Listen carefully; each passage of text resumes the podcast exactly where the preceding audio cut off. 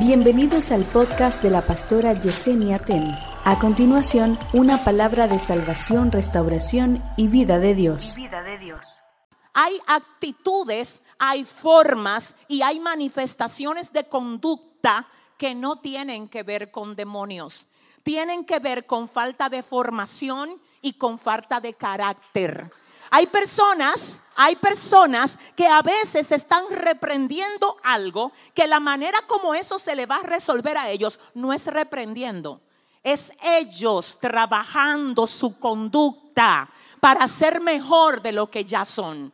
Nosotros no somos personas incapaces de cambiar. No, señores. Dios a nosotros nos dio un diseño que dice la palabra que tiene su semejanza porque a imagen y semejanza de Dios fue hecho el hombre fue creado el hombre. Así que nosotros, de parte de Dios, tenemos la autoridad, tenemos la disposición, si la queremos usar, para nosotros cambiar. Nadie puede decir que no puede cambiar. Usted sí puede ser diferente. Ahora el punto está en que usted quiera ser diferente. Si tú no cambias, no es porque tú no puedes, es porque tú no quieres. Amén. Eso es lo primero. Lo número dos es que hay una manifestación en un nivel que no tiene que ver exactamente con una conducta ni por causa del carácter que alguien tenga, sino porque algo pasó en la vida de esa persona que le dio entrada a esa conducta. Y esa conducta puede ser influenciada por un espíritu inmundo.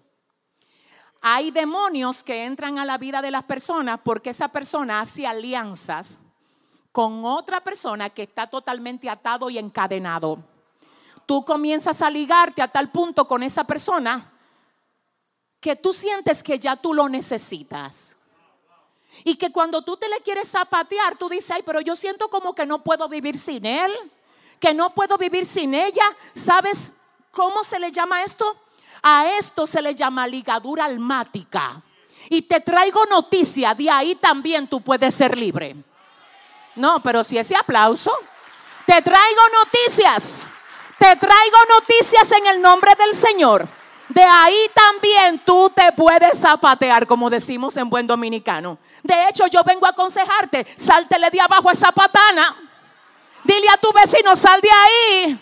Dile que hay un plan de destrucción para ti que el Señor vino a desbaratar en esta noche. ¿Alguien lo cree? ¿Alguien lo cree?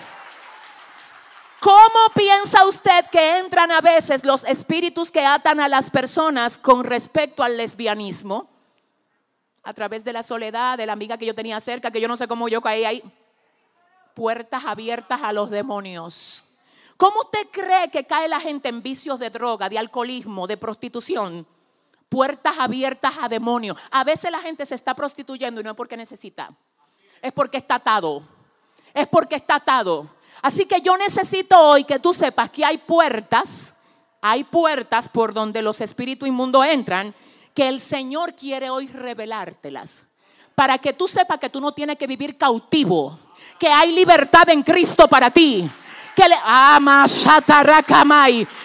que los demonios no tienen que destruir tu vida, que tú no fuiste llamado a ser esclavo. Tú fuiste llamado a ser una persona libre. Diga conmigo, hay puertas por donde los malos espíritus entran. Pero también hay espíritus inmundos que fueron asignados a personas. Hay personas que fueron dedicadas a demonios. Siento a Dios aquí. Se va. Dile a tu vecino que te abroche, te dije hoy. Ahora, escucha esto, no importa a quién te haya vendido tu papá, tu mamá, cuando llegó Cristo. Cuando llegó Jesús, cuando llegó Jesús, no vale trabajo de brujería ni de hechicería. Yo no sé, amai, eketa, wastoka, amai. Escucha esto, no vale.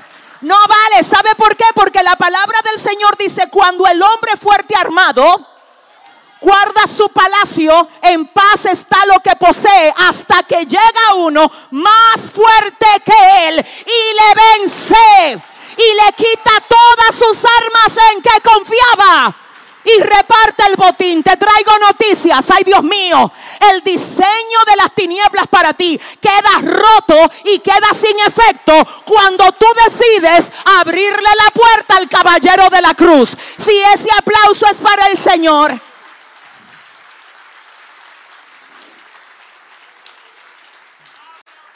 Déjame decirte algo. Hay demonios que fueron asignados a personas. Y estas son las personas que a veces dicen, yo siento que no avanzo.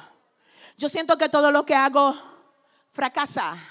Yo siento como que siempre caigo en lo mismo. Te tengo que decir por la palabra que esto no es algo que la Biblia no revele. Todo está ahí, todo está escrito. Hay espíritus inmundos que fueron asignados a familias. Por eso tú ves que hay un espíritu como de cáncer que se le pasa al tío, a la abuela, y tú dices, espérate, esto no es normal. Hay espíritus de miseria que atacan familias específicas. Hay espíritus de ruina que atacan familias específicas. Pero la palabra del Señor me dice que cuando tú vienes a Jesús, tú eres nueva criatura. Y ya esas cadenas ancestrales, tú no la tienes que arrastrar. Alguien tiene que creer que en ti comienza una historia nueva. Yo vengo a preguntar a alguien aquí. No, dile a tu vecino, en ti comienza una historia nueva. En ti comienza una historia nueva y en este caso, específicamente en este caso, donde nosotros vemos que la Biblia dice que estaba Jesús expulsando un demonio que había dejado mudo a un hombre. ¿A quién? Oh, un demonio que había dejado mudo a un hombre. Un demonio que había dejado mudo a un hombre. Es decir, que antes del demonio llegar, él no era mudo. Que antes del demonio llegar a la vida de ese hombre, él hablaba. Pero que cuando llegó le quitó la voz. Alguien dirá, ay, pero si es la evidencia de que una persona está endemoniada, que no hable, yo conozco gente que ellos hablan y viven su vida y hacen, no te crea que todas las veces que Satanás ata lo hace de la misma forma. Aquí nos revela que el hombre estaba mudo porque el demonio lo había enmudecido, le había quitado la voz. Pero hay gente a la que Satanás ata y le quita el deseo de vivir. Hay otros a los que ata y le quita su identidad. Hay otros, a este le quitó la voz. Hay otros a los que ata y le quita su sentido de valía. De modo que ellos pierden, ellos pierden su sentido de lo que valen. Y hacen cosas tan deshonrosas que luego tú dices, pero es que tú no sabes el valor que tú tienes. Pero que cómo es que tú estás cayendo ahí. Un espíritu inmundo le quitó el sentido de valía. Hay otros que Satanás lo hace pensar que ellos pueden burlarse del sistema e incluso jugar a ser evangélico el domingo mientras juegan con el fuego el martes.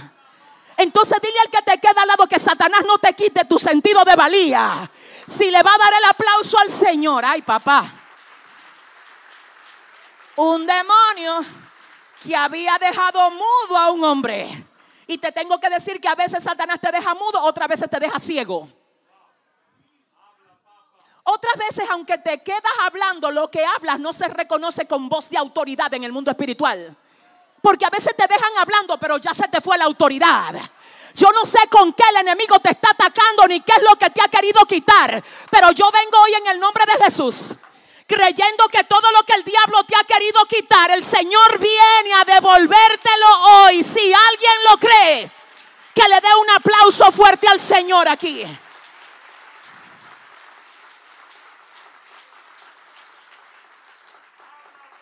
Déjame decirte algo, cuando tú recibes al Señor Jesucristo como tu dueño y tu Señor, Satanás es un ilegal en tu vida. No tiene papeles, no tiene documento, tiene que irse, tiene que irse. Mucha gente, escúchame, aún en el Evangelio está teniendo ataques que no son legales en tu vida. No es legal que a ti diga que venga un demonio a perturbarte el sueño. ¿Con qué autoridad? Dije que tú no puedes dormir, dije que un demonio no te deja dormir. Pero ¿con qué auto? Dile a tu vecino, es un ilegal. Dile, échalo fuera, repréndelo. Que a ti dije que viene un demonio a perturbarte, a ti, a ti, a uno que tiene la marca y el sello del Espíritu Santo. Usted es ilegal. Usted es ilegal. Usted es ilegal. La palabra del Señor dice, ay papá, yo me acosté Dormí y desperté porque Jehová que un demonio te tenga a ti amarrada la finanza tuya. ¿Y con qué autoridad? Si el proveedor tuyo es Jehová. Yo quiero saber dónde está la gente que tiene como proveedor. Que tiene como proveedor. Que un espíritu inmundo que que se metió a tu casa a traer peste y a traer enfermedad, se va. Haga conmigo así, se va. Fuera porque se va.